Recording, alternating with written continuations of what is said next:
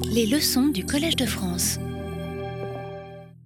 Alors la dernière fois, j'ai donc parlé euh, du sens et de la référence, des modes de présentation et de, et de la référence, ce qui est présenté sous un certain mode de présentation quand on parle de quelque chose. Et j'ai dit, euh, donc j'ai donné pas mal d'exemples, et, j'ai dit euh, que le sens détermine la référence dans la conception de Frege, qui est en gros le cadre théorique général à l'intérieur duquel on se situe à ceci près qu'il y a des thèses fondamentales de Frege que, comme vous le verrez euh, cette fois-ci, qui doivent être euh, abandonnées. Mais en tout cas, il y a cette idée que le sens détermine la référence. Et ce que ça signifie simplement, c'est que si vous prenez deux modes de présentation, euh, euh, par exemple, l'auteur de La vie devant soi, qui est un roman, et l'auteur de La promesse de l'aube, c'est un autre roman. Ça, ce sont deux modes de présentation. Il est possible qu'à ces deux, deux modes de présentation distincts correspondent un référent unique. Il est possible que ce soit le même objet qui soit présenté de ces deux façons. En revanche, euh, si vous prenez un mode de présentation donné comme l'auteur de La promesse de l'aube, vous ne pouvez avoir qu'un seul référent. Ça marche dans un seul sens. Il peut y avoir plusieurs modes de présentation pour un seul référent, mais il ne peut pas y avoir plusieurs référents pour un seul mode de présentation. Évidemment, il y a un sens où si vous prenez l'auteur de la promesse de l'aube, on pourrait imaginer des circonstances où quelqu'un d'autre aurait écrit ce livre, ça nous donnerait un autre référent. Mais là, on ne parle pas euh, de ces situations simplement possibles. Euh, si on considère la réalité, le monde tel qu'il est, un mode de présentation déterminé, comme l'auteur de la promesse de l'aube, ne peut déterminer qu'un objet. Il y a un objet unique qui est le référent, et il ne peut pas y en avoir, euh, peut y en avoir plusieurs. Euh, ce que ça signifie, c'est que ces modes de présentation, euh, soit ils déterminent un objet, ils déterminent un objet s'il y a un objet unique qui possède la propriété, par exemple d'avoir écrit la promesse de l'aube, s'il y a une personne unique qui a écrit le livre, cette personne est le référent. S'il n'y a pas une personne unique, et on présuppose qu'il y a une seule, une, seule personne, parce qu'on fait référence, il s'agit d'un acte de référence, on présuppose l'unicité, s'il se trouve qu'il n'y a personne, que ce livre n'a jamais été écrit, euh, ou si on suppose qu'il y a plusieurs auteurs, à ce moment-là, la présupposition est fausse. Et il n'y a pas vraiment de référent dans ce cas. Pour Frege, on ne fait, on ne fait, référence à rien dans le cas où euh, cette présupposition d'unicité, d'existence et d'unicité n'est pas satisfaite. Euh, comme je l'ai dit, euh, se représente les, modes de présentation à travers ce véhicule linguistique que sont les descriptions définies, comme l'auteur de la promesse de l'aube, c'est-à-dire des expressions où il y a l'article défini qui présuppose l'unicité, et ensuite du matériel descriptif qui correspond à une propriété ou à un complexe de propriétés dont on présuppose qu'un et un seul objet les possède ou les instancie. Et, euh, et on, réussit à faire référence un objet uniquement dans le cas où effectivement il y a un et un seul objet qui instancie euh, cette propriété ou cet ensemble de propriétés. Et si ce n'est pas le cas, on n'a pas réussi à faire référence et il y a eu échec de la référence. Donc ça, c'est la conception, disons, de Frege, la conception descriptiviste euh, de la relation entre mode de présentation et référence, dont je vais dire beaucoup plus aujourd'hui. Alors, une des choses dont j'ai parlé la dernière fois, une chose évidemment très importante, c'est que le sujet a accès de façon immédiate et transparente au mode de présentation. Et c'est la grosse différence entre le mode de présentation et ce qui est présenté à travers le mode de présentation ce qui est présenté à travers le mode de présentation, donc la référence, c'est quelque chose qui n'est pas transparent pour le sujet, qui peut faire des confusions ou des erreurs. Le sujet peut faire référence deux fois à la même chose sans s'en rendre compte, précisément parce que la chose en question ne lui apparaît qu'à travers le mode de présentation. En revanche, le mode de présentation, lui, il est immédiatement présent à l'esprit, et il n'y a pas de telle confusion qui soit possible. Euh, si vous pensez deux fois euh, l'auteur de la promesse de l'aube, ben, vous savez bien que c'est la même chose que vous pensez les deux fois.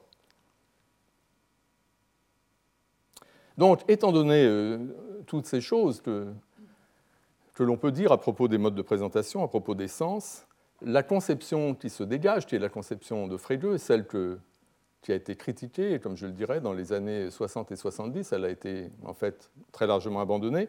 La conception euh, freudienne est la suivante, la conception qu'on appelle descriptiviste. C'est que ce qui se passe, c'est que le sujet celui qui veut parler des objets, qui veut faire référence à des choses dans le monde extérieur, le sujet se représente une certaine propriété ou un complexe de propriétés, par exemple la propriété d'avoir écrit la promesse de l'aube, ou même tout un paquet de propriétés, comme on l'a vu à propos des paquets de description, euh, dans le cas de, par exemple, Romain Gary, dont on pense qu'on sait beaucoup de choses sur Romain Gary, dont on n'a pas une seule description, mais on a beaucoup de choses que l'on connaît. En tout cas, on se représente une propriété ou un complexe de propriétés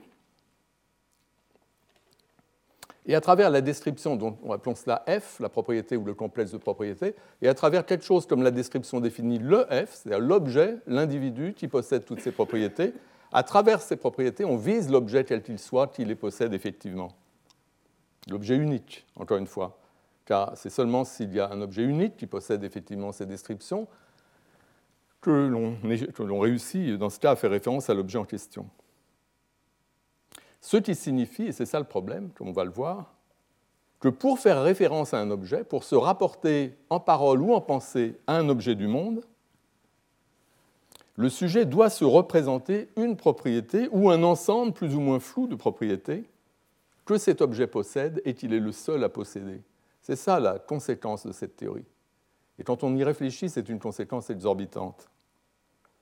Euh, l'idée, c'est que le sujet doit, pour arriver à faire référence à un objet, pour arriver à penser à un objet ou à en parler, le sujet doit détenir ce qu'on appelle parfois une description identifiante ou singularisante.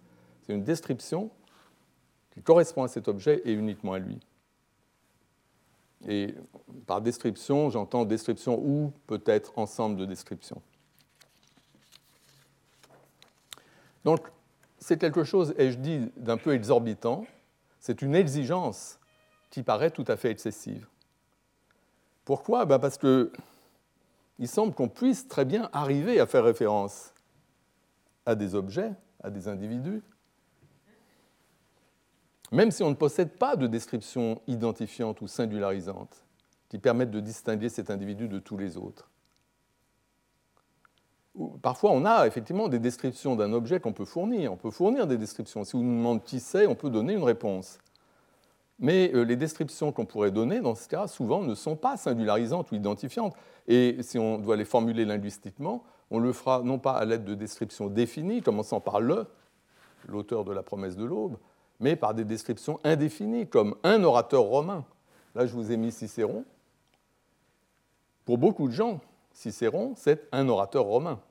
Et il n'y a pas grand-chose que beaucoup de gens qui sont capables de faire référence à Cicéron, pas grand-chose d'autre que ces personnes peuvent, dire à propos de Cicéron. Enfin, certains d'entre eux, évidemment, pour donner euh, les titres d'œuvres, etc., mais pas tout le monde. Parmi les gens qui peuvent faire référence à Cicéron, beaucoup ne savent pas plus qu'un orateur romain. Alors évidemment, euh, il y a une sorte de truc qui permet de rendre la description identifiante ou singularisante euh, et évidemment, ça ferait partie de, des ressources euh, dont dispose quiconque peut faire référence à Cicéron. On peut employer le nom. On peut dire c'est un orateur romain. Mais si on précise nommer Cicéron, à ce moment-là, on peut convertir la description indéfinie en description définie. On peut dire c'est l'orateur romain nommé Cicéron. Et là, effectivement, il semble que ça permette de, distinguer, euh, de le distinguer, lui, de tous les autres orateurs romains. Donc, ça semble, ça semble coller, euh, parce que les gens dont j'ai dit qu'ils étaient capables de faire référence à Cicéron, alors qu'ils savent très peu de choses de Cicéron, eh bien quand même, ils ont le nom, et c'est comme ça qu'ils arrivent à faire référence. Mais quand même, la conséquence que je disais tout à l'heure paraît quand même exorbitante, même, même, même si on possède le nom et que ça permet de rendre la description singularisante ou identifiante. Parce que, imaginons, et là il s'agit de quelque chose euh, de purement imaginaire, mais enfin c'est une situation qu'on peut très bien concevoir, Imaginons qu'à mon insu, les historiens, dans le sens que je le sache, mais disons des historiens au Collège de France, euh, découvrent qu'il y a eu en fait plusieurs orateurs romains nommés Cicéron. C'est tout à fait possible. Euh, il suffirait que Cicéron soit un nom relativement commun pour que ce soit une situation familière. Donc la théorie, la théorie de Frege implique que dans ce cas, alors même que je ne suis même pas au courant de cette découverte moi-même, mais c'est une découverte qui s'est faite. Il y a plusieurs euh, orateurs romains nommés Cicéron. Donc, l'idée freudienne de la façon dont on fait référence, la conception descriptiviste, implique que dans cette circonstance, je ne peux pas faire référence à Cicéron. Parce que je ne dispose pas, moi, d'une description qui soit identifiante, singularisante, puisque la description que j'ai, c'est l'orateur romain nommé Cicéron, et en fait, il, se trouve qu'il y en a plusieurs. Donc je n'ai pas de description identifiante, je n'ai pas de description singularisante. Et cela implique, dans la conception freudienne, que je ne peux pas faire référence à cet objet, à cet individu. Or, cette conséquence est extrêmement fâcheuse parce que, comme je l'ai dit, même des gens très ignorants peuvent faire référence à Cicéron ou à Aristote ou à toutes sortes de gens pour lesquels ils ne disposent pas véritablement de description identifiante, euh, surtout si on suppose qu'éventuellement les noms eux-mêmes sont portés par plusieurs personnes, etc. Euh, on peut très facilement faire référence à Aristote ou à Cicéron, même si on ne sait très peu de choses de lui, même si on est très ignorant, il suffit d'employer le nom Aristote ou le nom Cicéron. C'est ça, c'est très facile de faire référence à Aristote ou à Cicéron. Mais selon Frege, ce n'est pas si facile, puisque pour y arriver, il faut avoir en tête une description identifiante, une description singularisante, qui éventuellement peut faire référence au nom lui-même, à la possession du nom, mais comme on a vu, ça ne va pas véritablement euh, euh, supprimer les, contre-exemples. Donc je dis qu'on peut aisément les, bâtir en imaginant des, des situations contrefactuelles, hein, des, situations où, par exemple, plusieurs personnes porteraient le même nom. Donc c'est un problème. On a l'impression, on a l'intuition que c'est facile de faire référence à Cicéron, de faire référence à Aristote, que ça n'implique pas euh, d'être quelqu'un de calé, quelqu'un de savant au sujet d'Aristote ou au sujet de Cicéron. Et c'est un problème parce que la théorie descriptiviste, la conception du mode de présentation euh, qu'on trouve chez Frege, implique qu'il faut être quand même assez savant pour arriver à faire référence. Il faut connaître, il faut savoir des choses sur sur les, choses dont on veut parler. Et ces choses qu'on doit savoir, elles doivent être des choses qui distinguent cet objet de tous les autres. Et ce n'est pas si facile de connaître ce genre, d'avoir accès à ce genre d'informations. Alors il y a une autre conséquence qui est, encore pire en fait quand on réfléchit à, cette conception. C'est que ce n'est pas, seulement qu'on doit avoir des descriptions euh, très fines euh, qui correspondent à un objet unique, mais c'est impliqué par cette idée d'avoir ces descriptions très fines, euh, il faut que les descriptions qui sont en notre possession, supposons qu'on en ait, supposons qu'on ait pas mal d'idées au sujet d'Aristote, par exemple, qu'on ait beaucoup à dire sur lui, eh bien, une autre, euh, une autre exigence, euh, c'est que ces descriptions qui sont en notre possession doivent être correctes, doivent être vraies pour qu'on réussisse à faire référence. Et à nouveau, de même qu'on peut être ignorant et ne pas savoir grand-chose d'une entité à quoi néanmoins, dont on veut néanmoins parler ou, à quoi on peut penser, bah, de la même façon, il, se, il, se, peut très bien que ce qu'on croit savoir sur un objet dont on parle ou auquel on pense se révèle erroné. Et ça ne nous empêche pas d'y penser ou d'en parler. Ça, c'est Moïse, dont j'ai parlé la dernière fois. J'ai donné une citation de Wittgenstein à propos du paquet de descriptions associé au nom Moïse. Donc, ne pourrait-on pas, et là encore c'est quelque chose de tout à fait imaginaire, mais ne pourrait-on pas découvrir que ce que la Bible nous dit de Moïse, toutes ces choses qu'on croit savoir sur Moïse, en fait, ce n'est pas vrai. Et qu'il n'a rien fait de toutes ces choses qu'on lui attribue. Ça paraîtrait curieux, certes, mais est-ce que c'est impossible? Est-ce que vous ne pourriez pas sortir du séminaire de Thomas Romer avec cette information extraordinaire que tout ce que raconte la Bible sur Moïse, en fait, ce n'est pas vrai et que c'est une fabrication, qu'en réalité Moïse a fait telle et telle chose, complètement, c'est complètement différent. Ça ne paraît pas du tout incohérent. Mais évidemment, si, afin même de penser à Moïse ou d'y faire référence, nous devons d'abord nous représenter des propriétés qu'il possède et si pour arriver à y faire référence, il faut qu'il les possède effectivement, qu'il faut donc, puisque les propriétés qu'on associe à Moïse, c'est ce qu'on apprend sur Moïse à travers la Bible, et donc si tout cela se révèle incorrect, ça veut dire qu'on n'arrive pas à faire référence à Moïse. Et donc on ne peut pas euh, découvrir que Moïse n'a rien fait de tout cela, parce qu'on ne pourrait pas penser à lui, sinon à travers des propriétés qui sont réellement ses propriétés.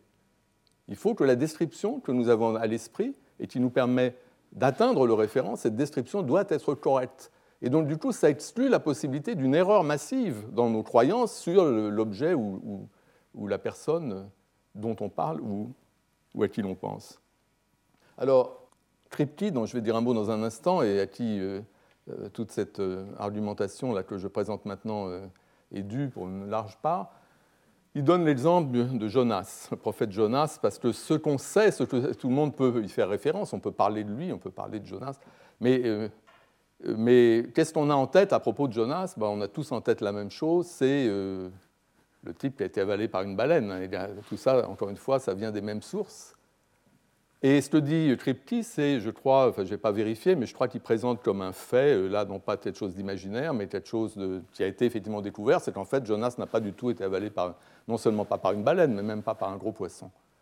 Et donc ça veut dire que la description que nous sommes capables de fournir pour lui, ce que nous avons en tête quand nous parlons de lui, euh, eh ben c'est quelque chose qui est faux, qui, ne lui convient pas, qui ne lui correspond pas. Et, le problème, c'est que dans la théorie de Frege, si ça ne lui correspond pas, si cette description n'est pas correcte, euh, ça veut dire qu'on ne peut pas penser à lui. Donc on ne peut même pas, euh, euh, on peut en aucune façon se rendre compte, notamment, que, cette information que nous croyons avoir à son sujet est une information fausse.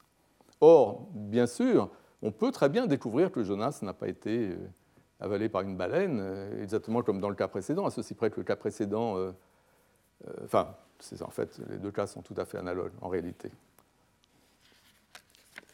Alors j'ai parlé de, de euh, un auteur que j'avais déjà mentionné. Dans ce livre, qui est traduit en français sous le titre La logique des noms propres, il développe euh, ce type d'argument.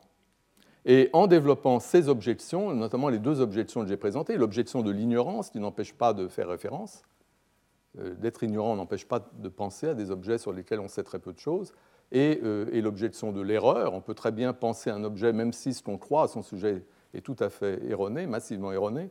C'est en développant euh, ces objections qu'il a réussi à discréditer l'approche descriptiviste de Frege. Évidemment, il n'était pas tout seul, j'en mentionnerai d'autres. C'est tout, un mouvement anti-descriptiviste qui, s'est développé dans les années, comme je disais, 60 et 70. Mais Tripti donc, a fait cela de façon assez systématique. Et notamment, il a procédé à des expériences de pensée, un peu comme euh, l'expérience de pensée au sujet de Moïse, dont je vous disais, imaginons qu'en fait on découvre, que Thomas Romer nous apprenne que euh, rien de tout ça n'est vrai. Ben, euh, Tripti dit la même chose, il donne l'exemple de, de, Gödel. Donc Gödel, évidemment, c'est quelqu'un de, un logicien qui est très connu pour son théorème pour la découverte de l'incomplétude de l'arithmétique. Donc il est connu comme l'auteur du théorème, celui qui a fait une certaine découverte. Et, c'est ça la description qui est saillante. C'est aussi saillant, disons, que dans le cas de Jonas, le fait d'avoir été euh, avalé par une baleine. Et, euh, alors l'expérience de pensée de Tripti, Tripti nous dit, imaginons qu'en fait ce qui s'est passé, c'est que ce soit un autre type qui ait fait tout ça qui ait fait cette découverte et qui ait euh, prouvé ce théorème. Euh, et que ce type s'appelle Schmidt. C'est un type totalement inconnu. Pourquoi? Bah Parce que Gödel lui a volé euh, son travail. Et puis peut-être il s'est débarrassé de lui. En tout cas, donc en réalité, Gödel n'est pas ce qu'on croit. Il n'est pas l'auteur du théorème. Il n'a pas découvert l'incomplétude, etc.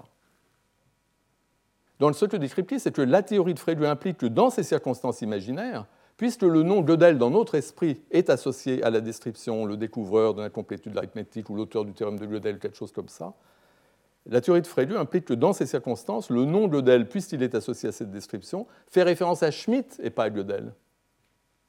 Puisque dans ces circonstances imaginaires, ce serait Schmidt qui aurait toutes ces propriétés. Et donc, toujours dans ces circonstances, si quelqu'un disait quelque chose comme Gödel n'a pas découvert euh, l'incomplétude de l'arithmétique ou quelque chose de ce genre, eh ben, il dirait non pas quelque chose de vrai, mais quelque chose de faux en fait. Puisqu'en fait, il parlerait de Schmitt. Et Schmitt, lui, il est réellement le découvreur ou l'inventeur ou l'auteur du théorème. Et, ça, c'est une conclusion qui paraît complètement contre-intuitive. Il semble qu'on pourrait très bien découvrir qu'en fait, Gödel n'est pas le vrai auteur du théorème. On pourrait découvrir qu'effectivement, c'est quelqu'un d'autre euh, qui a cette propriété. Et ça montre que ce qui détermine la référence quand on parle de Gödel, ce n'est pas la description qu'on a dans l'esprit, puisque la description qu'on a dans l'esprit, c'est justement celle-là et qu'elle est fausse.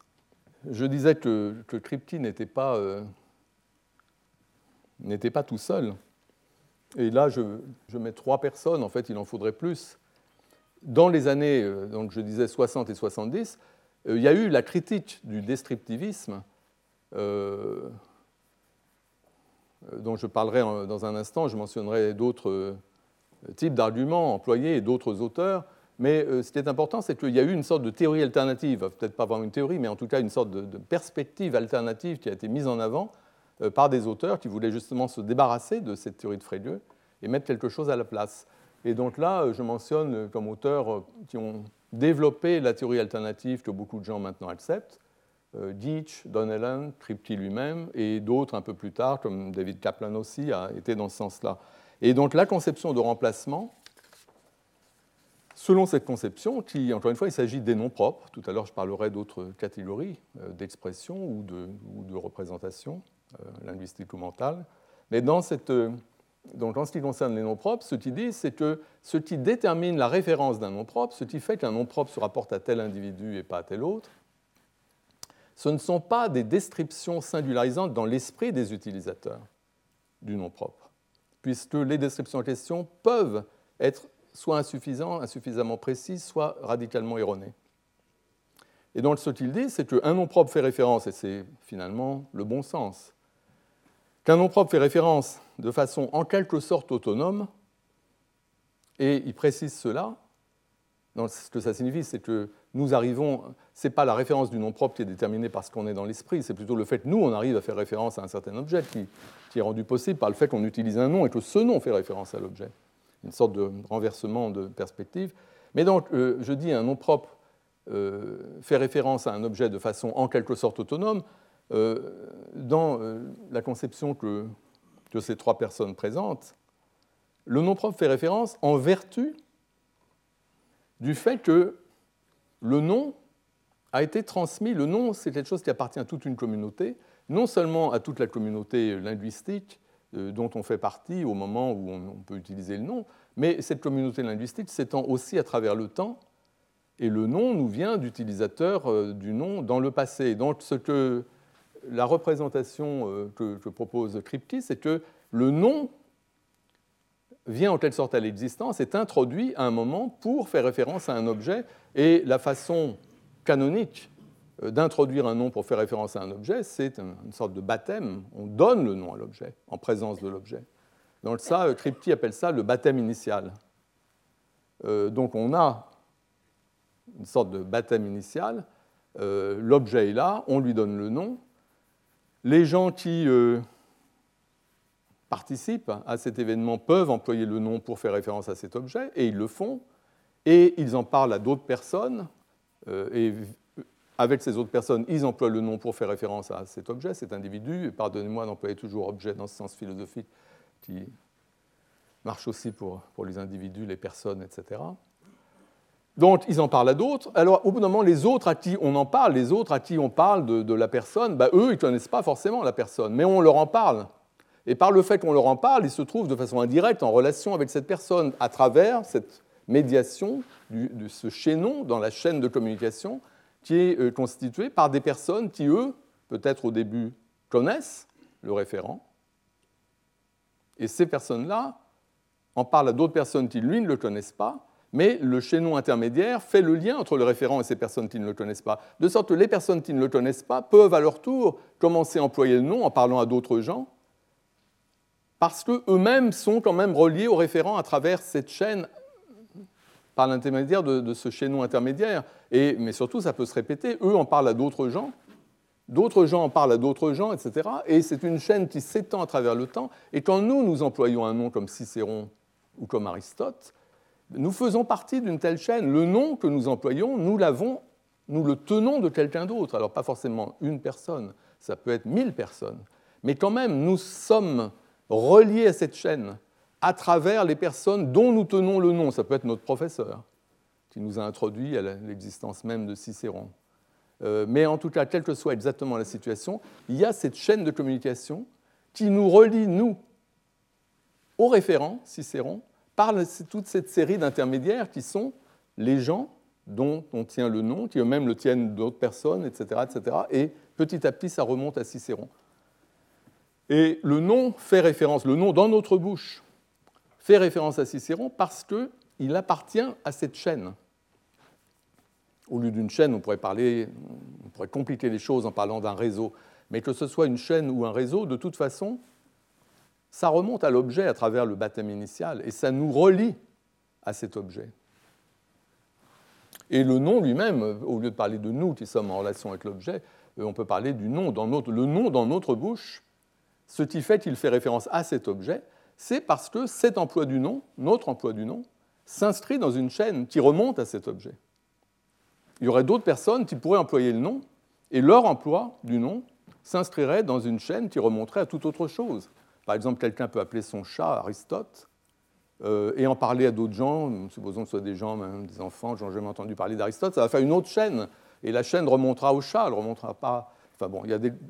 En fait, donnant cet exemple, je m'aperçois qu'il y a toutes sortes de, complications euh, dans lesquelles je ne veux pas entrer, mais vous voyez un peu l'idée. L'idée, c'est que c'est euh, des propriétés historiques. C'est l'histoire du nom qui fait qu'il fait référence à tel individu et pas à tel autre. L'histoire du nom, c'est quelque chose, une propriété du nom lui-même. Ce n'est pas quelque chose qu'on a dans la tête, parce qu'on n'est pas forcé de, savoir grand-chose sur l'histoire du nom, ni même ni même d'y penser. Donc ce ne sont pas, comme je le disais, les croyances du locuteur qui déterminent la référence d'un nom propre dans sa bouche, mais c'est plutôt la référence du nom propre, déterminée de façon autonome à travers euh, cette idée de, chaîne historique de communication. Euh, c'est plutôt donc, la référence du nom propre qui, détermine ce à quoi se rapportent les croyances possiblement erronées du locuteur. Alors, outre ces objections donc, que j'ai attribuées à Kripke, et puis, euh, encore une fois, Donnellan, Ditch présentent des idées tout à fait semblables, outre ces objections euh, liées au fait que l'ignorance ou l'erreur n'empêche pas de faire référence en utilisant un nom propre, il y a une autre série d'objections, non moins importantes. Ça appartient à une littérature différente, les buts ne sont pas les mêmes, mais, mais c'est une deuxième série d'objections également très importantes, qui concerne non pas les cas où on fait référence à quelque chose en employant un nom propre, dans le cas du... Le nom propre, on l'emploie dans le discours, ce sont des mots, les noms propres, mais aussi dans la pensée. Enfin bon, je ne vais pas entrer, là-dedans. Mais en tout cas, il y a d'autres types d'expressions linguistiques que les noms propres qu'on peut utiliser pour faire référence à, des objets ou des individus. Euh, en particulier les pronoms ou les démonstratifs. Et ça, ça nous ramène, c'est la raison pour laquelle j'ai affiché cette image qui rappellera à ceux qui étaient là la dernière fois un exemple dont j'ai parlé. Euh, c'est l'exemple de David Kaplan, euh, la personne qui se voit dans le miroir et ne se reconnaît pas, il ne voit pas que c'est lui qui voit, il voit quelqu'un dans le miroir et il s'aperçoit que la personne en question, il ne peut même pas se rendre compte qu'il y a un miroir en fait, croit voir quelqu'un. Et en fait, c'est lui dans le miroir et il s'aperçoit que la personne en question, son pantalon brûle, il y a des flamèches au bas du pantalon et il pense, oh, il a, le pantalon qui brûle. Et, la chose importante pour cet exemple, c'est qu'il euh, ne se rend pas compte que c'est lui-même, et donc il ne croit pas du tout que avoir lui-même son pantalon qui brûle, parce que s'il le, croyait, il agirait notamment différemment euh, de la façon dont il le fait. On peut supposer que quand il pense il a le pantalon qui brûle, il essaie de, de s'adresser, de prévenir la personne, ce qui est charitable. Mais s'il pensait j'ai le pantalon qui brûle, lui-même, il ferait autre chose. Il, se tournerait vers son propre pantalon pour essayer d'éteindre l'incendie. Donc il y a des comportements différents et ça suggère que les pensées dans l'esprit euh, de la personne sont différentes. Il y a la pensée il a le pantalon qui brûle et le sujet accepte cela comme étant quelque chose de vrai. Euh, mais la pensée j'ai le pantalon qui brûle, c'est peut-être chose que, évidemment, euh, c'est tout à fait loin de ce que, très éloigné de, ce que croit le, locuteur dans ces, dans ces circonstances. Et donc ici, on fait référence deux fois au même objet avec des pronoms, pronoms personnels. Là, le pronom de première personne, j'ai le pantalon qui brûle. Troisième personne, il a le pantalon qui brûle. Et on pourrait aussi avoir un, démonstratif pour faire référence euh, dans le second cas en disant ah, ce type a le pantalon qui brûle, quelque chose comme ça. Donc, dans la mesure où le comportement du sujet est différent, dans la mesure où le sujet accepte il a le pantalon qui brûle, mais rejette j'ai le pantalon qui brûle, on est conduit, dans la perspective freudienne, à dire que le sujet se représente un seul et même individu, mais sous deux modes de présentation différents. En première personne, en tant que je dans un cas, et en troisième personne, à travers un mode de présentation différent dans l'autre cas. Si on accepte la théorie freudienne des modes de présentation, on dit qu'un mode de présentation, c'est quelque chose comme une description singularisante du référent qu'on a dans l'esprit. Et ce que ça veut dire, c'est que dans un cas comme celui-ci, le sujet doit se représenter le référent à travers une certaine description quand il pense il a le pantalon qui brûle, et à travers une autre description quand il pense j'ai le pantalon qui brûle. Et la question qui se pose, c'est celle de savoir ce que sont ces descriptions. Et donc je parlais d'une vaste littérature sur ces questions. Euh, il y a beaucoup d'auteurs, j'en ai mentionné les principaux.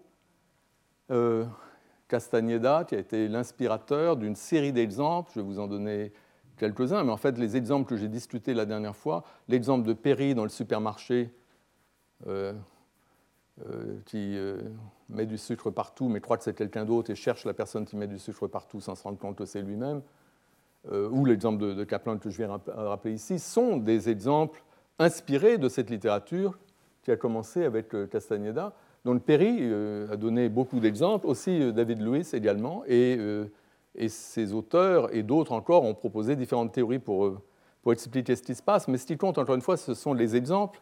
Et ce que montrent les exemples, la profusion d'exemples qu'ont donné ces auteurs, avec toujours plus ou moins la même structure, ce que montrent ces exemples, c'est que le mode de présentation, la façon dont on pense au référent, quand on emploie je, quand on emploie il, quand on emploie ceci, quand on emploie des indexicaux, eh ben les modes, et on a besoin de modes de présentation parce qu'on a les cas freudiens, comme le cas du pantalon qui brûle. Pardon, le pantalon qui brûle, c'est un cas freudien. On a un sujet rationnel qui dit oui à une proposition, qui dit non à une autre. Donc, ce n'est pas le même contenu, sans quoi il serait irrationnel. Donc, ça veut dire que dans le contenu, même s'il parle du même objet et attribue la même propriété à l'individu dont il parle, ça veut dire qu'il se le représente sous deux modes de présentation différents. Ça, c'est le cadre freudien général, c'est la notion de mode de présentation qui permet de sauvegarder la rationalité du sujet dans ce genre de cas freudien.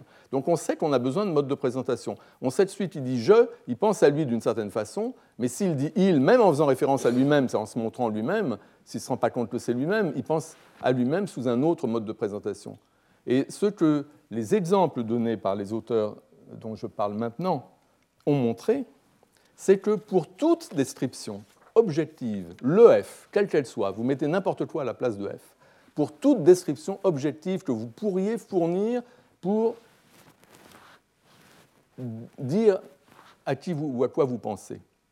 Pour toute description objective, le F, le sujet peut très bien ne pas se rendre compte qu'il est lui-même le F. Donc là, on parle du mode de présentation sous lequel on pense à soi-même quand on pense je.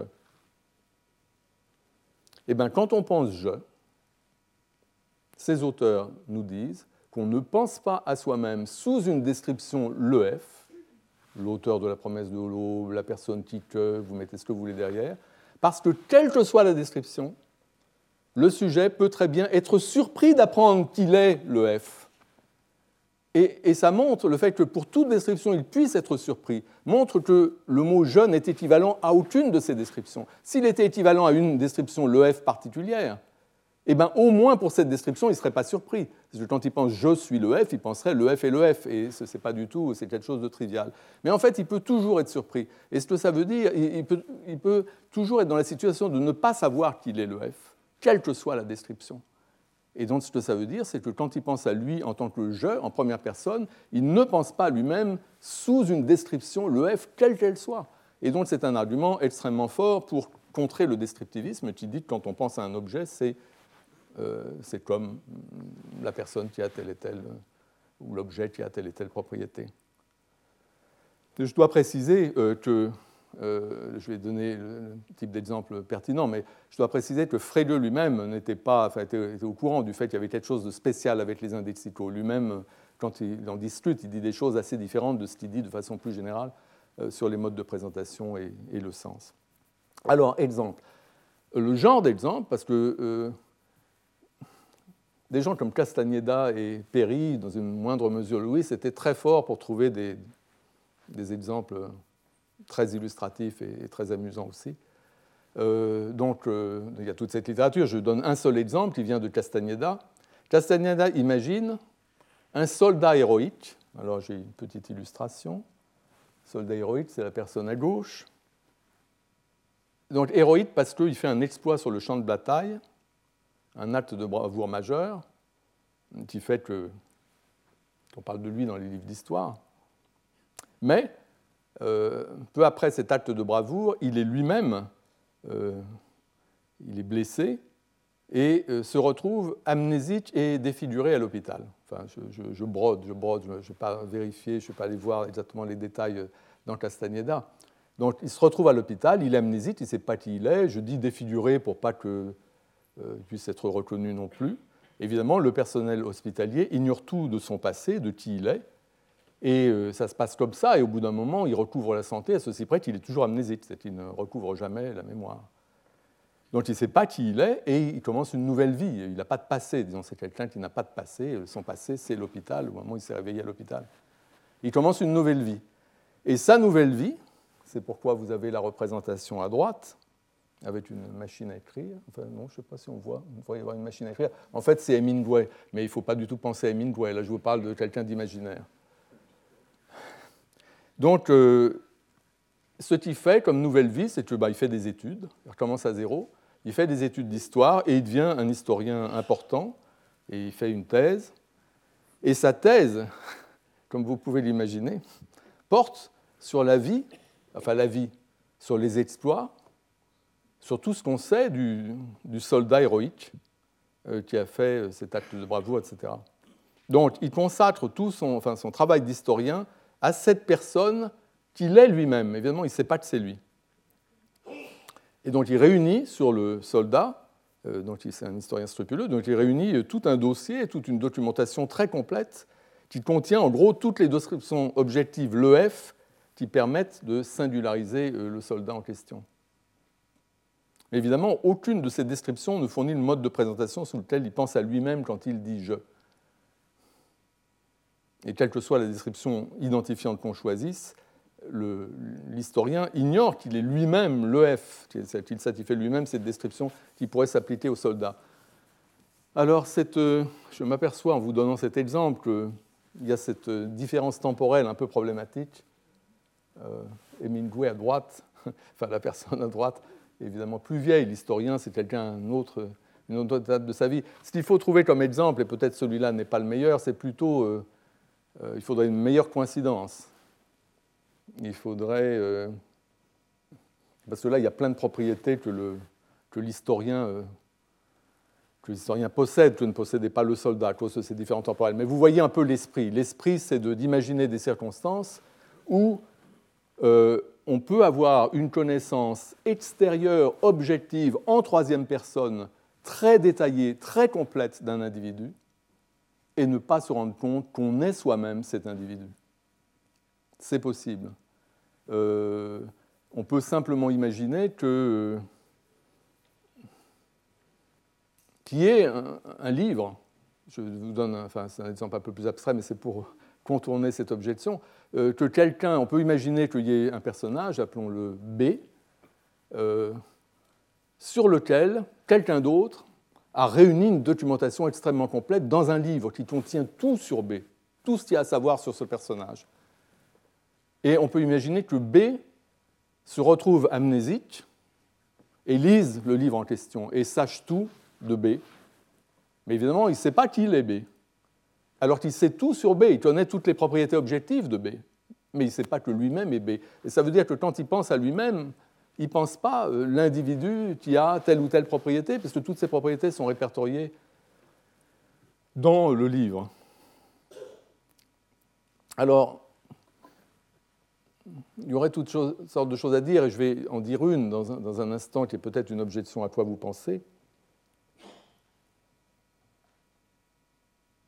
Mais la conclusion qui se dégage de, de, cette littérature,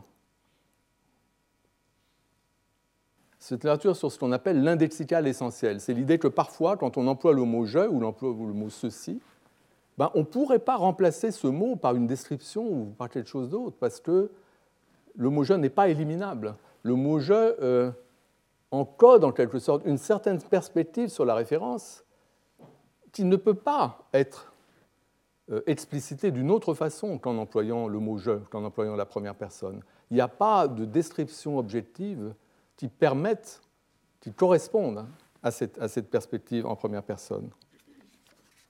Euh, un mot, euh, c'est quelque chose qui est important de préciser, c'est que bien entendu, euh, on peut peut-être trouver une description qui fasse l'affaire, mais cette description devra elle-même employer des indexicaux. Je vous parle de description objective. Euh, il n'y a aucune description objective qui corresponde à je, euh, qui veut dire la même chose que je. évidemment, je pourrais dire quelque chose la personne qui vous parle maintenant en ce moment mais il y a le en ce moment où il y a un démonstratif, il y a le vous, etc. Il y aura la perspective indexicale sera là. Donc on a la possibilité de remplacer un indexical par d'autres en quelque sorte.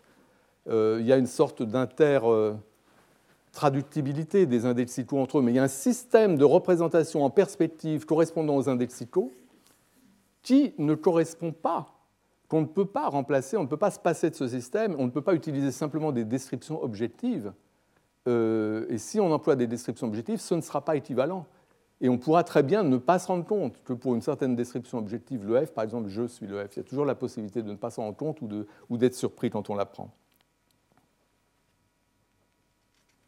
Donc, je, reviendrai dans un instant à propos de ici et d'autres choses, mais pour l'instant, la conclusion donc importante, c'est que les indexicaux ne sont pas éliminables, ils sont inéliminables, et ce que ça veut dire, c'est que les modes de présentation spéciaux qui sont associés à ces expressions, comme je, ici, etc., ces modes de présentation ne sont pas des descriptions qui font état de propriétés euh, possédées objectivement par tel ou tel euh, individu. Et donc, à partir de là, et compte tenu aussi de la critique du descriptivisme dans le cas des noms propres, donc on a ces deux, ces deux directions, ces deux types d'arguments, compte tenu de cela, euh, on peut aller dans, deux directions. Et en fait, les philosophes sont allés dans, deux directions. Je mentionne ça seulement assez brièvement. Euh, j'avais parlé dans la première séance des philosophes néo-rosselliens. J'avais donné euh, ces exemples-là, ces personnes-là, Salmon, Soames. Donc pour ces philosophes-là, le type de critique du descriptivisme qu'on a vu dans le cas des noms propres, dans le cas des pronoms, etc., euh, montre que en fait, cette théorie freudienne des modes de présentation euh, ne fonctionne pas.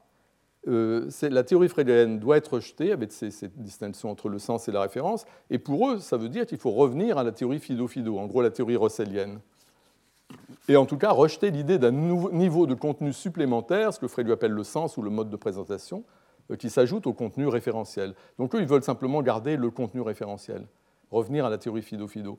Mais je n'ai pas besoin de passer beaucoup de temps pour discuter de cette option, parce que, comme je l'ai dit la dernière fois, cette voie est sans issue, en fait. Parce que la notion de contenu objectif ou purement référentiel, l'idée d'un contenu qui correspondrait seulement à ce dont on parle, euh, cette idée-là, enfin, cette notion de contenu, ne peut pas jouer le rôle de contenu cognitif des croyances, le genre de contenu à quoi on fait appel pour expliquer le comportement. Quand on dit il a fait ceci parce qu'il croyait cela. Quand on dit il croyait cela, le cela, la chose qui est crue, dépend beaucoup du mode de présentation et pas seulement de ce dont on parle. C'est ce qu'on voit à travers tous les cas freudiens, comme l'exemple du pantalon qui brûle. Et de fait, les neurocéliens eux-mêmes, à un moment ou l'autre, ils sont forcés de réintroduire les modes de présentation par la fenêtre, ceux qu'ils ont fait partir par la porte. Ils sont forcés de poser un autre niveau de contenu quelque part, qui pour eux ne fait pas vraiment partie du contenu, c'est le contenu cognitif, c'est autre chose, mais en réalité, on ne peut pas se passer des modes de présentation, je pense. Donc ça, ce n'est pas vraiment une solution. Mais l'autre solution euh, qu'on peut associer aux néo-fréliens, j'avais parlé de ça aussi dans la première séance, j'avais parlé des néo-fréliens. L'autre voie consiste à garder l'idée de mode de présentation, l'idée de Frege, donc on garde la structure, l'idée que pour sauvegarder la rationalité des sujets, euh, notamment dans l'explication du comportement, euh, on, doit postuler des façons de se représenter les objets auxquels on pense. Donc il ne suffit pas de dire que le contenu, c'est l'objet auquel on pense, on doit poser un niveau euh, supplémentaire de contenu c'est le mode de présentation. Euh, le mode de présentation ont certaines propriétés caractéristiques dont je vous ai parlé, comme la transparence, euh, le rôle qu'il joue dans l'explication psychologique, le fait qu'il satisfasse la, contrainte de Frege, dont j'ai parlé la dernière fois. Donc il y a toutes ces propriétés, mais, et c'est le point important, à cause des contre-exemples, dans le cas des noms propres, dans le cas des pronoms, il faut abandonner l'idée que les modes de présentation, ce sont des descriptions. Il faut abandonner l'idée que quand nous pensons à un objet, sous un certain mode de présentation, le mode de présentation, c'est quelque chose comme l'auteur de la promesse de l'aube, c'est une description euh, qui fait état d'une certaine propriété que possède l'objet et on vise l'objet qui possède cette propriété. Ça, il faut l'abandonner, c'est ça le descriptivisme. Et donc, on se met à la recherche de modes de présentation non descriptifs.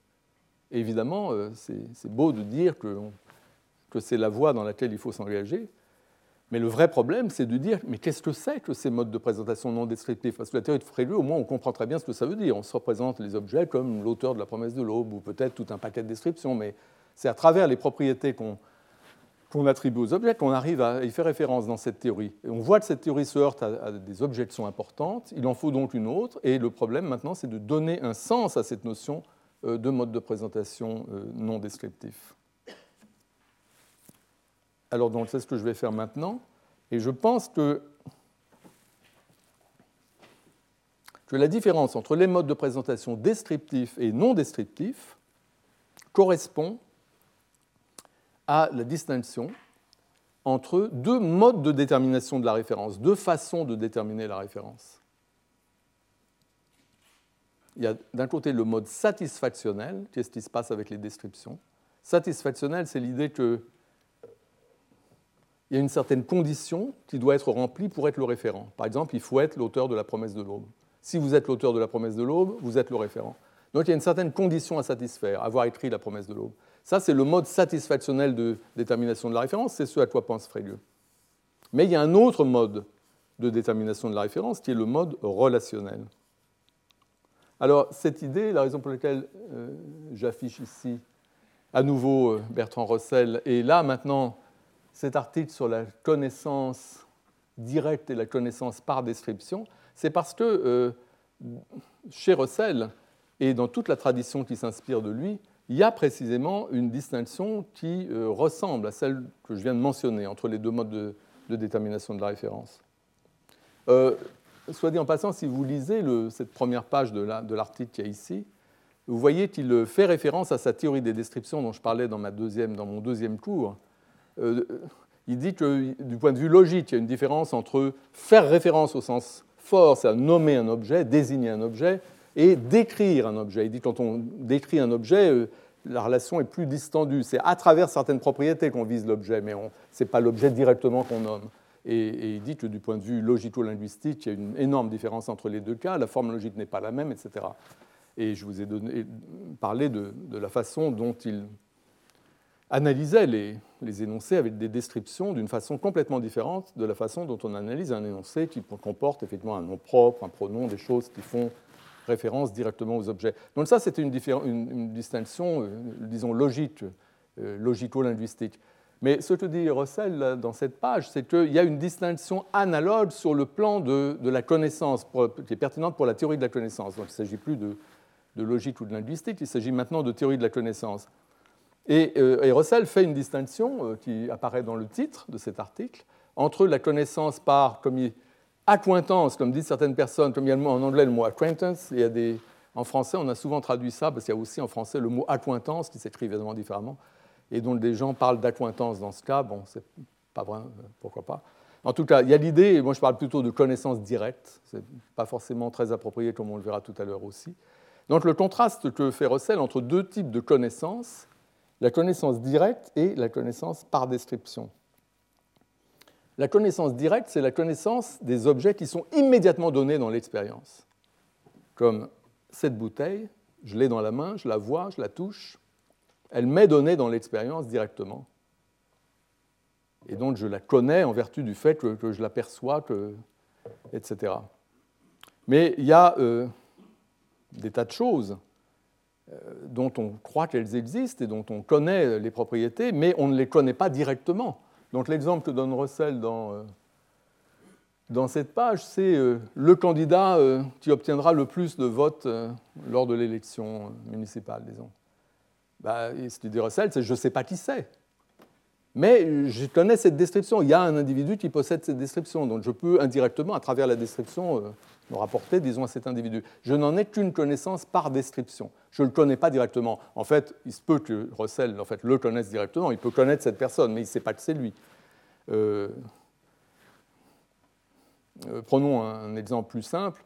Euh, je, peux, je peux savoir qu'il y a un concierge dans l'immeuble de mon ami Jean sans le connaître, sans l'avoir jamais croisé. Donc comme ça, on évite le, le problème que je viens de mentionner à propos de Russell, euh, et je peux très bien en parler avec la description le concierge de l'immeuble qu'habite mon ami Jean. Mais encore une fois, je ne le connais pas, je ne le connais que par description. Je sais qu'il y a un concierge.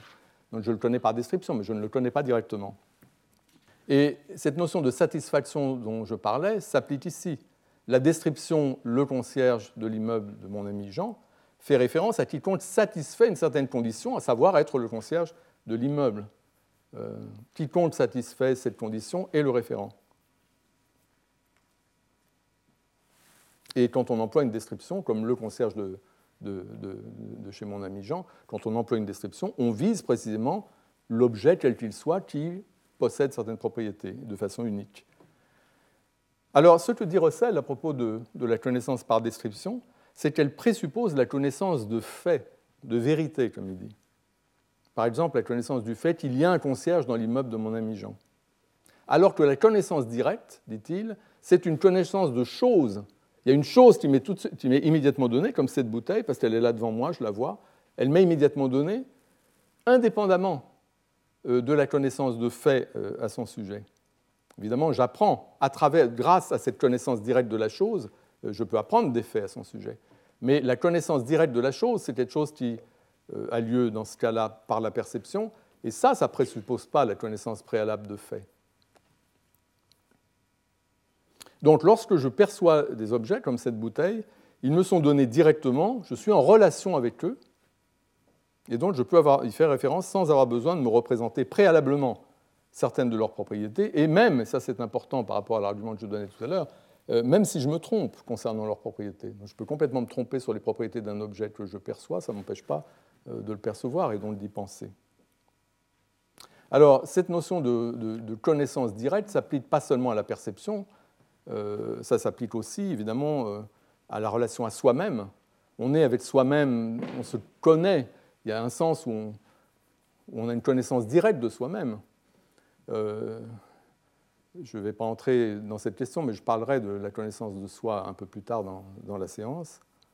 Euh, la connaissance de ces contenus de conscience, ce que j'ai dans la tête maintenant, j'en ai une connaissance directe aussi. Euh, ou la connaissance de ses propres actions. Quand on agit, on sait ce qu'on fait, euh, de l'intérieur, en quelque sorte. C'est aussi une forme de, connaissance directe. Donc il n'y a pas que, la perception. Alors ici, une petite parenthèse euh, historique. La théorie de Russell, ensuite, a évolué. Donc là, il présente cette idée. Il, parle de cette conscience directe de l'objet lui-même à la fin, cette relation cognitive très directe à l'objet, qu'il appelle euh, acquaintance, donc qui est instanciée dans le cadre de la perception. Par la suite, la position de Russell a évolué, il a gardé ce contraste général, mais il a limité, il a fini par limiter les cas de connaissance directe d'une façon complètement drastique, en excluant désormais tout ce qui est perception. Et donc en retenant seulement comme cas de perception de, connaissance directe la connaissance de soi et de ses contenus de conscience. Alors la raison, je dis un mot euh, rapide de cette restriction de Russell, je pense qu'on peut considérer que c'est la suivante. Russell, comme je vous l'ai dit, défendait la théorie Fido-Fido. Pour lui, le contenu, c'est la référence. Mais d'un autre côté, donc il ne postulait pas les modes de présentation qui sont ceux à travers quoi on accède à la référence, comme chez, comme chez. Mais néanmoins, comme Frege, euh, Russell accepte l'idée que pour être rationnel, il faut être en mesure, disons, d'inspecter, de contrôler le contenu de ses pensées, ce qui implique la transparence. Les pensées, ce que nous pensons, euh, doit être transparent au sujet qui, qui pense. Or, nous percevons les objets à travers leurs propriétés de couleur, de forme, etc., que notre appareil perceptif nous permet de détecter. On connaît les objets à travers leurs, apparences sensibles. Et ça, ça rend euh, la référence aux objets dans la perception opaque, puisque nous pouvons voir deux fois le même objet sans nous rendre compte que c'est le même, précisément parce qu'il peut y avoir une variation dans ses propriétés apparentes. Donc, ce que conclut Frege de ce genre d'observation, c'est qu'il faut postuler comme constituant du contenu, non pas directement les objets, mais les modes de présentation à travers lesquels on, les perçoit, puisqu'on veut avoir de la transparence. Et Russell, lui, n'accepte pas les modes de présentation, il veut mettre directement la référence dans le contenu, mais il accepte quand même l'idée de transparence, et ça le conduit à dire que là où la transparence fait défaut, là où la confusion est possible, ben, nous n'avons pas de connaissance directe de l'objet. Ça veut dire que dans la perception, parce que je peux ne pas me rendre compte quand je perçois deux fois le même objet que c'est le même objet, eh ben, ça prouve pour lui que je ne suis pas en relation directe avec l'objet. J'accède à l'objet à travers quelque chose dont ce n'est pas, c'est pas de la, de la, connaissance directe, c'est de la connaissance par description. Pour moi, pour lui, l'objet que je perçois, c'est l'objet X qui possède ces apparences-là, qui possède cette couleur, cette apparence ou quelque chose de genre, ou l'objet qui est responsable de cette expérience. Mais la seule chose dont nous avons la connaissance vraiment directe, c'est notre expérience, sont les apparences. Donc c'est ça la théorie à laquelle euh, Russell aboutit, c'est qu'il n'y a pas vraiment de connaissance directe dans le cas de la perception, seulement dans la relation que nous avons à nos propres contenus de conscience. Mais le monde extérieur, on le connaît de façon plus indirecte que cela.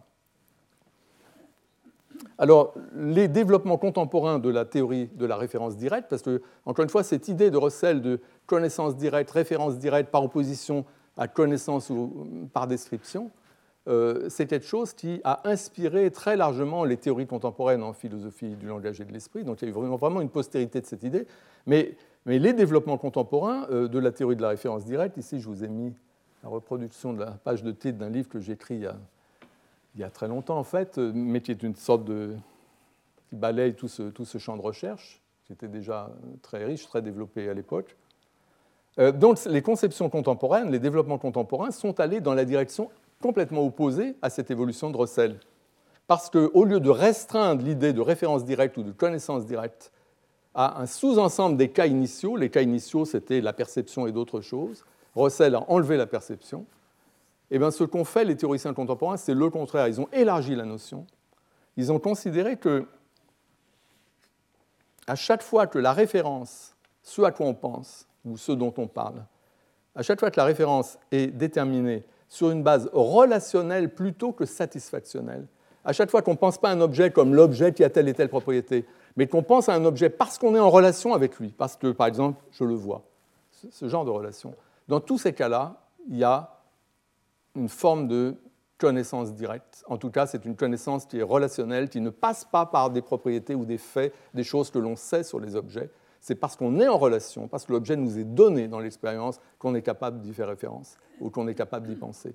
Ce n'est pas parce qu'on intellectualise des propriétés que possède l'objet ou qu'on aurait raison, qu'on saurait des choses vraies, euh, qu'on aurait des informations vraies au sujet de l'objet. C'est une toute autre façon de se rapporter aux objets ou aux entités du monde extérieur euh, qui est fondée sur des relations qu'on a avec ces entités du monde extérieur. Alors je dis que les théoriciens contemporains ont étendu cette idée au-delà de la perception, parce que bien sûr, le paradigme, c'est la perception. Dans la perception, l'objet nous est donné, on est en relation perceptive avec, l'objet, et donc il est donné. Mais dans les théories contemporaines, c'est vrai non seulement des cas où on perçoit les objets, mais aussi des cas où on en entend parler. Alors entendre parler de quelque chose, c'est très indirect, puisque ça passe par l'intermédiaire de ce que nous disent des gens. Mais néanmoins, comme je vous disais tout à l'heure, tout à l'heure je vous disais à propos de la chaîne historique de communication, par l'intermédiaire des gens qui me parlent d'Aristote, je me trouve en quelque sorte en lien avec Aristote. Puisqu'il y a eu toute cette chaîne, il y avait les gens qui, l'ont en quelque sorte, lui ont donné le nom, les gens qui ont employé le nom en parlant à d'autres, et, à travers tous ces chaînons intermédiaires, je me trouve en quelque sorte relié à Aristote, même si je ne le sais pas. C'est ça qui me permet de parler de lui, parce que j'emploie un nom qui vient d'Aristote à travers son baptême et les gens qui ont employé le nom dans la suite pour parler de lui. Donc le fait qu'on nous parle d'un objet nous met en relation avec lui à travers la personne qui nous en parle. Et c'est de cette façon que les ignorants peuvent faire référence. Dans le cas d'Aristote, quelqu'un de très ignorant peut faire référence à Aristote parce qu'il a reçu le nom d'Aristote de son professeur. Il a pu tout oublier de ce que lui a dit le professeur, mais euh, oublier l'essentiel, ne garder que certaines descriptions très indéfinies. Mais il a le nom et le nom le relie suffisamment à Aristote pour qu'il puisse lui-même y faire référence. Donc, on a des relations. La théorie euh, des chaînes historiques de communication dans le cas des noms propres peut être réinterprétée comme l'idée que ce sont des relations aux référents, ici aussi, qui font de la référence, qui fait qu'on peut faire référence, qu'on peut se rapporter à l'objet, parce qu'on est en relation avec eux à travers la, communauté linguistique et la chaîne historique de communication. Mais je voudrais parler des, des indexicaux. Donc les cas comme justement les pronoms il, je, etc. Mais dans ce cas aussi, et de façon même très évidente, une, relation est en jeu. je vais prendre comme exemple, je n'ai pas énormément de temps, donc euh, je prends comme exemple l'indexical ici. Euh, ici, c'est un mot très important du langage, mais on peut supposer qu'il y a un concept ici aussi. Et, euh, c'est même ce que je soutiens dans ce que je vous dis maintenant, qu'il y a un concept ici également qui est très important qui correspond à ce mot. En tout cas, le mot ici, si on regarde simplement le mot, ce mot encode une certaine relation entre le sujet, celui qui parle ou celui qui pense, et un lieu. Et la relation encodée par le mot ici, ce n'est pas la même relation que celle qui est encodée par le mot là-bas. Le mot ici, enfin bon, je n'aurais pas dû parler du contraste ici, là-bas, parce que c'est une complication tout à fait inutile. Donc, oubliez ça. Euh, donc, la, la, relation à un lieu qui est encodée par le mot ici, c'est simplement la relation qu'on a avec un lieu quand on y est. Quand on est dans un lieu, quand on occupe un lieu donné, on est avec ce lieu dans une certaine relation, le fait qu'on l'occupe, c'est ça la relation.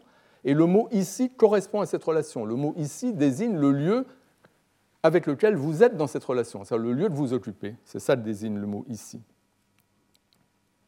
Alors, je reviens d'ailleurs au point sur les, enfin, la question que je soulevais tout à l'heure à propos du caractère inéliminable des indexicaux. On pourrait penser que, que le mode de présentation d'un lieu, quand je dis ici, quand je dis il fait chaud ici, on pourrait penser que la façon dont je me représente le lieu, c'est à travers une description. La description, le lieu où je me trouve maintenant. Et ça, ça paraît vrai. C'est vrai que quand je pense il fait chaud ici, qu'est-ce que je pense? Je pense en fait qu'il fait chaud dans le lieu où je me trouve.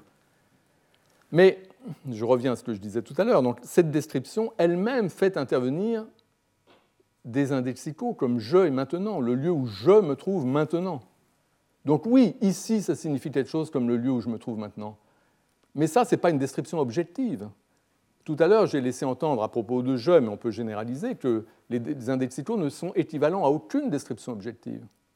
Le lieu où je me trouve maintenant, ce n'est pas une description objective, parce qu'il y a dedans des indexicaux comme je et maintenant.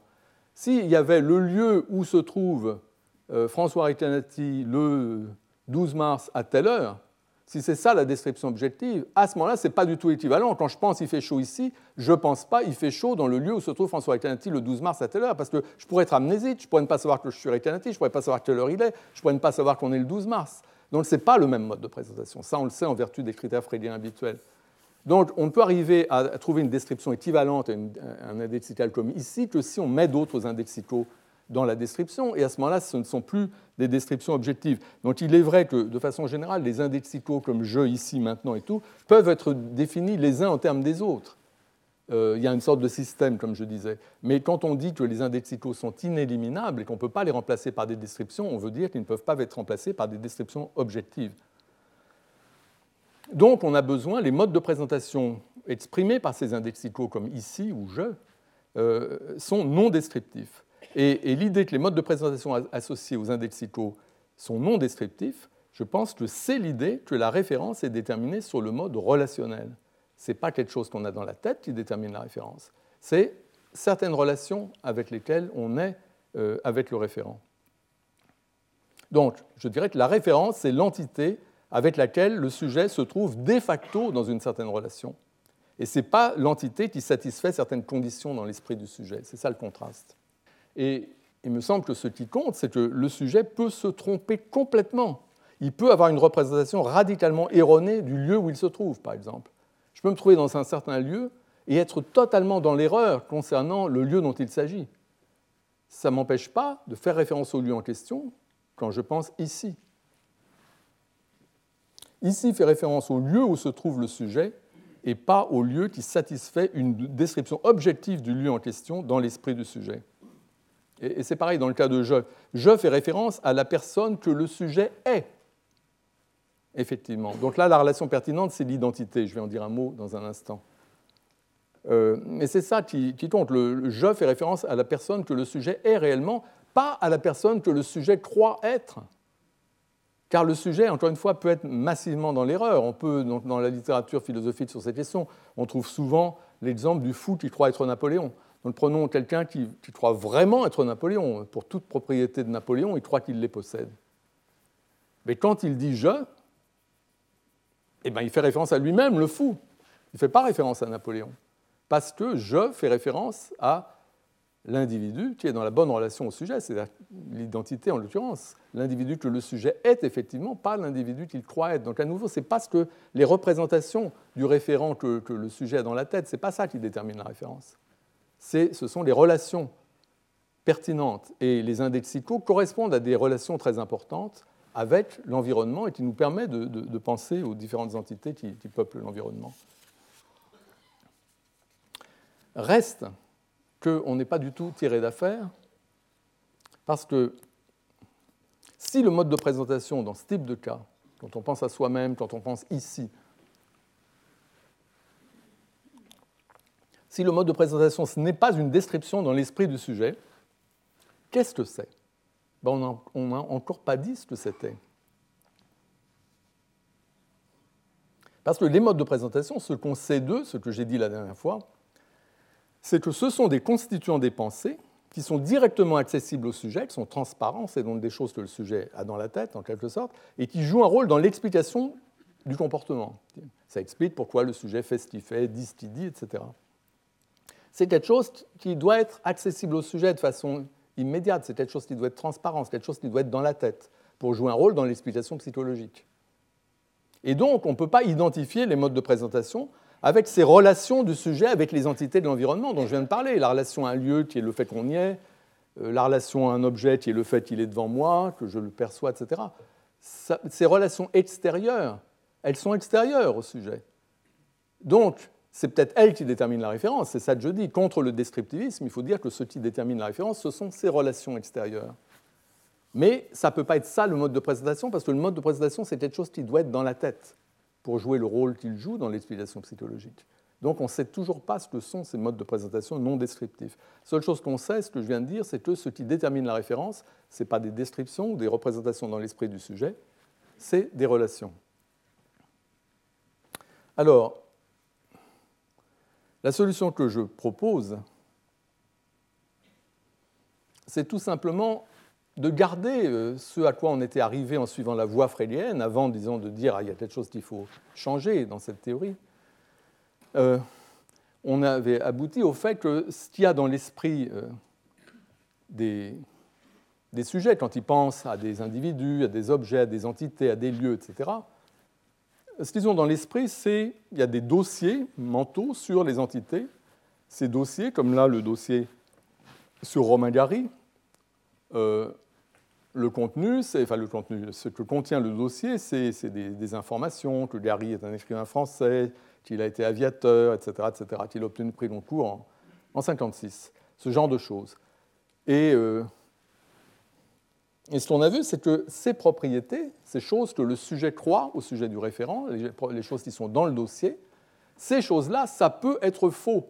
Le sujet peut se tromper, c'est très important. Dans la théorie de Frege, il n'y a pas de place pour l'erreur puisque le mode de présentation, donc le dossier, si on considère que, c'est des paquets de descriptions correspondant aux dossiers mentaux qui jouent le rôle de mode de présentation, euh, pour Frege, ce sont ces informations qu'on a sur le référent, c'est ça qui détermine, ce sont ces propriétés-là qu'on attribue, ce sont ces propriétés qui déterminent la référence. Et donc, puisqu'elles déterminent la référence, elles doivent être correctes, ça doit être vrai que le référent a ces propriétés, sans quoi on n'arriverait pas à y penser. Mais là, on abandonne cette idée que la référence est déterminée de façon satisfactionnelle, que la référence, c'est ce qui satisfait ce qu'on a dans la tête, les, représentations qu'on a dans la tête. Ce que je propose, c'est de garder l'idée que les modes de présentation, ce sont les dossiers mentaux, donc ce qui est transparent, immédiatement accessible, etc., euh, à l'esprit, ce sont ces dossiers mentaux. Quand nous pensons aux objets, nous pensons aux objets à travers ces dossiers mentaux, nous activons ces dossiers mentaux. Donc ça, on garde toutes ces idées-là. Par contre, ce qu'on dit, c'est que la référence d'un dossier mental, le fait que ce dossier qui a dans mon esprit sur Romain Gary, le fait qu'il fait référence à telle personne qui a, existé plutôt qu'à telle autre, ce qui détermine ça, ce n'est pas le contenu du dossier, parce que ça peut être complètement faux, c'est autre chose, ce sont des relations avec le référent, relations sur lesquelles le dossier est fondé. Donc on fait intervenir cette dimension relationnelle, mais tout en gardant cette idée qu'il y a ces dossiers mentaux et qui jouent le rôle de mode de présentation. Et maintenant, la question qui se pose est celle de savoir ce que sont les relations pertinentes, les relations qui fixent la référence. Alors là, on entre un peu plus dans, disons, les détails. Et notamment, j'ai une terminologie un peu barbare, mais je n'ai rien trouvé d'autre. Ce que je dis, c'est que les relations qui fixent la référence du dossier, qui déterminent à quel individu ou à quel objet un certain dossier mental dans l'esprit du sujet se rapporte, et donc à quel individu le sujet pense quand il déploie ou active ce dossier mental-là. Les relations pertinentes sont des relations que j'appelle, et c'est là que le terme est un peu barbare, j'appelle ça des relations épistémiquement gratifiantes. Et il faudrait que je trouve autre chose, donc je m'en excuse, pas voir autre chose, mais je vous dis ce que ça veut dire. Ce que ça veut dire, c'est que ce sont des relations aux entités du monde extérieur, des relations qui favorisent ou qui rendent possible l'acquisition d'informations sur ces entités du monde extérieur. Et l'acquisition d'informations, c'est très important parce que là, je vous parle de dossier mental. Dans un dossier mental, il y a des informations. Dans mon dossier sur Gary, il y a le fait qu'il a écrit La promesse de l'aube, le fait qu'il était marié à Jean Seberg. C'est des choses que j'ai apprises sur Gary. Donc, on a besoin d'informations, de choses à mettre dans le dossier. Et l'idée, c'est qu'il y a certaines relations qui permettent d'obtenir des informations. Et l'exemple canonique, à nouveau, c'est la perception. Quand il y a un objet qui se trouve là, juste devant moi, et que j'ai les yeux ouverts, comme maintenant, et que mon attention n'est pas attirée ailleurs, je suis avec cet objet dans une relation telle que je peux apprendre plein de choses sur l'objet. Et là, effectivement, simplement, je le regarde et j'apprends plein de choses sur lui. Donc là, on a une relation, la perception est une euh, enfin, plus exactement la relation dont je viens de parler, qui, permet effectivement de percevoir l'objet et de savoir des choses à son sujet, c'est une relation épistémiquement euh, gratifiante. Donc ce que je suggère, c'est que nous avons des dossiers, nous avons besoin de les nourrir, de mettre de l'information dedans, et les dossiers sont associés ou adossés à ou fondés sur certaines relations qui vont permettre de les nourrir. Et donc, en tout cas, il y a des dossiers spécialisés, il n'y a pas que, mais je commence par eux parce que c'est là qu'on voit mieux euh, ce qui se passe. Il y a des dossiers spécialisés qui sont adossés à certaines relations importantes aux objets de l'environnement, relations qui vont permettre effectivement d'obtenir des informations. Donc, l'exemple que j'ai donné de la perception, je pense, comme je disais, que c'est euh, l'exemple canonique. Je vais peut-être faire un petit schéma, faire un petit schéma de dossier. Ça, c'est un dossier. Ça, c'est l'information qui peut être fausse qu'on a à l'intérieur du dossier. Ce que je suggère simplement, c'est qu'à cause de cette idée anti-descriptiviste, je ne sais pas si vous voyez, peut-être pas très bien, euh, donc, à cette dimension relationnelle qui est très importante, la référence est fixée par des relations. Je propose d'ajouter cela. Donc ici, on a une certaine relation R. Le dossier est fondé, exploite, disons, une certaine relation R à l'objet, O, l'entité, et le référent, la référence du dossier, c'est l'objet qui se trouve dans la relation R. C'est l'objet au sujet duquel on obtient des informations par la relation R. Donc la relation R devient quelque chose de très important. Donc, dans le cas euh, de la perception que je disais, s'il y a un animal en face de moi et que mon attention est fixée sur lui, c'est comme dans le cas de la bouteille, eh ben, en vertu de cette relation à un animal, je peux obtenir des tas d'informations sur lui qui iront dans mon dossier. Et ce qui fixe la référence de ma pensée quand, quand, je déploie ce dossier, alors là, ça va être un dossier qui va être fondé sur une relation très transitoire, très provisoire, la relation qui existe pendant que j'ai l'objet en face de moi et que mon attention est fixée sur lui.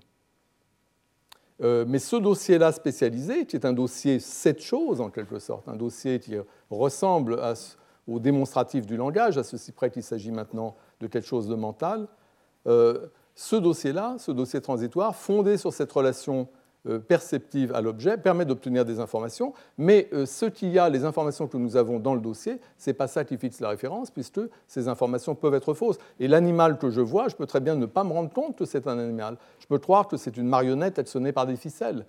Tout ça peut être faux. Mais ce qui compte, c'est que j'ai une certaine relation qui permet à des informations, éventuellement erronées, euh, de me parvenir. Euh, donc ça, on a ça dans le cas de, disons, de, la perception. Mais on a différents types de dossiers, je pense, qui correspondent à différents types de relations, euh, qui jouent un rôle important dans la vie cognitive du sujet. Et tout à l'heure, je vous parlais du cas de ici. Je pense qu'on a un dossier mental spécifique, également un dossier de courte durée, un dossier provisoire, disons comme dans le cas de ceci. Euh, euh, on a un dossier mental spécifique concernant le lieu où on se trouve. C'est un dossier qui reste ouvert aussi longtemps qu'on se trouve dans un certain lieu et qui permet de se représenter le lieu en question, comme ici, pendant toute la durée de notre occupation du lieu en question. Alors évidemment, l'application de ce schéma général au cas de ici suppose que la relation au lieu, quand on se trouve dans un lieu, la relation de se trouver dans un lieu est une relation que j'appelle épistémiquement gratifiante.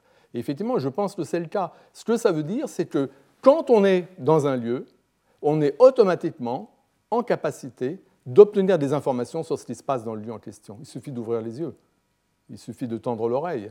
Là, je suis dans ce lieu, simplement en regardant, je sais ce qui s'y passe. Donc, le fait d'être dans un lieu permet d'accéder à des informations sur ce lieu. Et, l'idée, c'est que le dossier ici, c'est précisément un dossier mental qui permet de stocker ces informations qu'on obtient sur un lieu en vertu du fait qu'on l'occupe. Alors évidemment, à partir du moment où je quitte le lieu en question, je, ne suis plus dans la bonne relation. Et ce dossier-là, euh, enfin, encore une fois, c'est un dossier qui, existe pour une durée, une durée seulement déterminée. Euh, c'est le cas aussi pour les dossiers fondés sur le fait qu'on est dans une relation perceptive avec un objet. ça, ne dure que le temps de cet épisode perceptif. Mais ça ne veut pas dire que tous euh, les dossiers de ce type-là, qui en fait correspondent aux indexicaux, euh, ceci ici, ça ne veut pas dire que tout ce type de dossier provisoire a cette propriété de tout ce type de dossier plutôt associé à des, expressions indexicales du langage a la propriété d'être un dossier provisoire. Et je voudrais vous donner l'exemple du, cas de je dont je parlais tout à l'heure à travers différents exemples. Euh, il y a des dossiers qui, correspondent aux indexicaux et qui correspondent à une sorte de perspective indexicale fondée sur une relation contextuelle aux entités auxquelles on pense. Euh, il y a de tels dossiers qui néanmoins sont adossés à des relations qui sont stables, pas des relations qui sont provisoires et de courte durée, comme les deux exemples que j'ai donnés. Donc qu'est-ce que c'est que le dossier mental dans le cas de je Qu'est-ce que c'est que le mode de présentation non descriptif? Maintenant, ce que je vous dis, c'est qu'un mode de présentation non descriptif, c'est un dossier mental fondée sur une relation à une entité, une, relation qui nous permet de nourrir le dossier mental en obtenant des informations sur l'entité, et ce qui fixe la référence, c'est la relation. Dans le cas de je, j'ai fait allusion, disons, à la relation pertinente dans le cas de je. Dans le cas de je, je pense qu'il s'agit d'un dossier mental qui est fondé sur la relation très spéciale que le sujet entretient avec un certain individu, et qui permet cette relation au sujet d'obtenir des informations sur l'individu en question. Et l'individu en question, c'est lui-même. Et ce que ça veut dire, quand on dit que l'individu en question, c'est lui-même, ça veut dire que la relation à l'individu, c'est l'identité. Évidemment, l'identité, c'est une relation aussi stable qu'on pourrait l'imaginer. Alors là, c'est encore plus paradoxal, et je dois dire que, même les philosophes aguerris ont du mal à concevoir qu'une relation comme l'identité puisse être une relation épistémiquement gratifiante. Mais ce que je veux dire par une relation épistémiquement gratifiante, c'est une relation à une entité telle que quand on est dans cette relation avec cette entité, on est capable, on peut recevoir des informations sur cette entité. La relation sert en quelque sorte de canal informationnel. La relation permet, ouvre la possibilité d'obtenir des, informations, ouvre un canal informationnel. Et je soutiens que c'est le cas euh, dans le cas de jeu et de l'identité. Et donc laissez-moi expliquer pourquoi. Je pense que par le fait que moi-même, donc là je parle en première personne parce qu'il faut vraiment voir les choses du point de vue du sujet, donc en première personne, par le fait d'être un certain individu, dans, mon cas c'est par le fait d'être François Recanati, en vertu du fait que je suis cet individu, je suis automatiquement en position d'obtenir sur cet individu, sur François Itanati, des tas d'informations par des canaux qui ne permettent d'obtenir des informations que sur l'individu que l'on est. Donc c'est le genre d'informations que je ne peux pas obtenir sur vous ou sur d'autres gens. Il y a euh, des informations, euh, ce que j'ai en tête, c'est un certain type de canaux informationnels euh, de l'intérieur, comme on dirait. je vous donne l'exemple. Par la proprioception, je connais, disons, la position de mes membres. Je sais, par exemple, que je n'ai pas les jambes croisées maintenant, là, à cet instant. Je n'ai pas besoin de regarder. Je le sais de l'intérieur. Ce genre de, de connaissance qu'on obtient de l'intérieur par la proprioception, on ne peut l'obtenir sur un individu, on ne peut obtenir des informations sur la position des membres d'un individu que si l'on est cet individu. Donc je ne peux pas apprendre de cette façon, obtenir des informations sur la position de vos membres. Parce que je ne suis pas dans la bonne relation avec vous pour obtenir les informations de l'intérieur. Je ne peux obtenir des informations de l'intérieur que sur moi-même, que sur la personne que je suis. Donc le sujet doit être dans cette relation d'identité avec un individu pour obtenir par, par, par la proprioception des informations euh, concernant le, corps de cet individu. Et c'est pareil au niveau du mental. L'introspection nous permet d'obtenir des informations sur le contenu de conscience d'un certain individu, sur ce qu'il y a dans la tête d'un certain individu, mais seulement si on est cet individu. On ne peut introspecter que son propre esprit. Et c'est pareil pour la mémoire épisodique. Quand vous avez des souvenirs, vous vous souvenez avoir euh, marché sur la plage à Venise, je ne sais pas, pas à Venise d'ailleurs, mais bon. Vous avez ce genre de souvenirs. Ce genre de souvenirs vous renseigne sur le passé, sur l'expérience passée d'un certain individu. Quel individu Vous-même, l'individu que vous êtes pour obtenir des informations sur le passé d'un individu par la mémoire épisodique, vous devez être cet individu. Je ne peux pas, par la mémoire épisodique, obtenir des informations sur votre passé. Ce qui ne veut pas dire que c'est impossible d'imaginer des machines qui nous mettraient peut-être en connexion avec le cerveau d'autres personnes. Peut-être ce serait possible, mais tel que nous fonctionnons effectivement, ces informations que nous recevons, que nous obtenons de l'intérieur, que ce soit par la mémoire épisodique, par la proprioception, par l'introspection, etc., ce sont des informations qui ne sont accessibles que si, euh, des informations à propos d'un individu qui ne nous sont accessibles que si nous sommes cet individu. Et donc, je dis que le fait d'être un individu, l'identité, ici, est une relation euh, épistémiquement gratifiante. Donc, pour récapituler, lorsqu'il y a un objet dans mon champ de vision, et, encore une fois, il faut supposer qu'on a les yeux ouverts, que l'attention n'est pas occupée ailleurs, etc., on peut acquérir des informations sur cet objet par la perception. Et de la même façon, lorsque je suis dans un certain lieu, je puis acquérir à nouveau par la perception des informations sur ce qui se passe dans le lieu en question.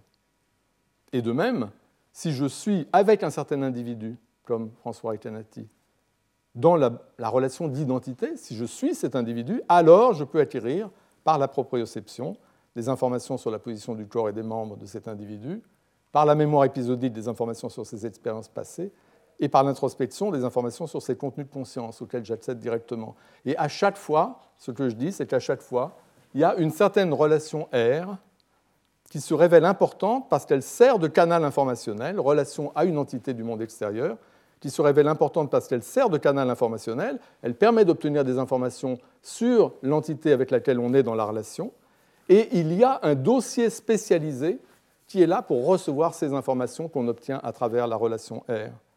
Donc le dossier moi, ego, le dossier première personne, on suppose qu'on a un dossier sur nous-mêmes. De même que j'ai un dossier sur Romain Gary, j'ai un dossier sur moi-même.